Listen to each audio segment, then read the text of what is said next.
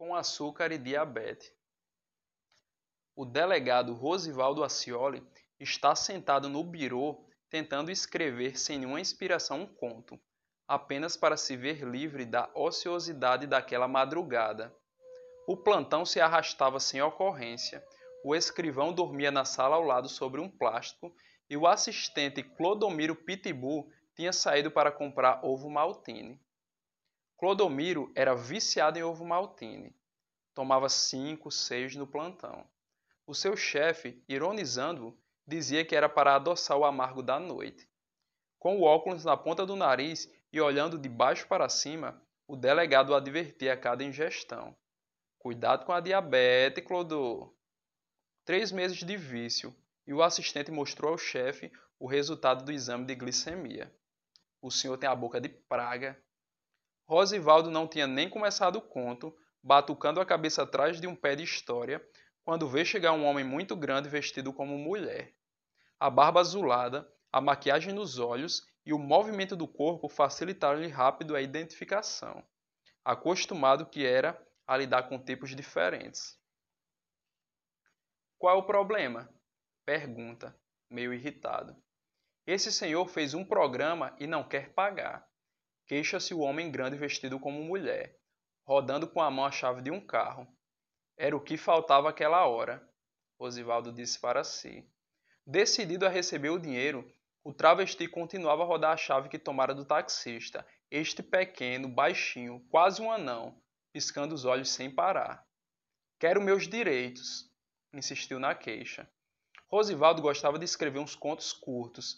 Já publicara um livro nos seus tempos de Recife, As Margens do Capibaribe, arrastando o lodo de palafitas e mocambos, e alimentava o sonho de ter a mesma trajetória de Rubem Fonseca, delegado de polícia e escritor celebrizado. Mas era homem de maus bofes, neto de um major que acompanhou o Cavaleiro da Esperança nos idos de 20. Naquelas andanças, o avô foi o terror dos pequenos fazendeiros. Montado no pangaré, surrupiava na força das armas o gado miúdo e resumido. Interessado apenas em literatura e mulheres, Racioli se lixava para direitos humanos. Acontecia de muitos presos serem levados de madrugada pela polícia para realizar o exame de corpo de delito e serem encontrados pela tarde ou à noite mortos com as mãos atrás da nuca, atirados num barranco da periferia. Chamou Clodomiro Pitbull, que já retornara com o ovo maltine, e ordenou-lhe que trouxesse a três cacetetes, cada um com a inscrição feita à faca: advogado, direitos humanos e telefone este último para quem exigisse se comunicar com algum parente. Mal o agente Clodomiro bateu nas costas do queixoso, o travesti sentiu a força de um lutador de boxe, físico de gorila, um óculo pequeno no rosto grandão.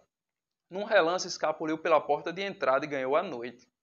Acioli, inconformado com o desfecho, reforçou a ordem.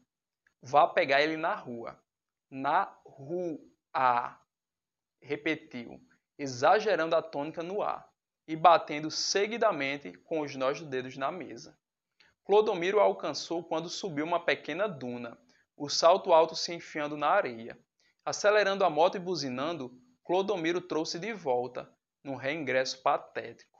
Sob o foco dos faróis, os sapatos zoando no calçamento, o travesti vinha na frente, os braços levantados, as mãos aparentemente relaxadas foi posto numa cela com mais de 30 presos, entre eles Amarelinho, condenado várias vezes por estupro.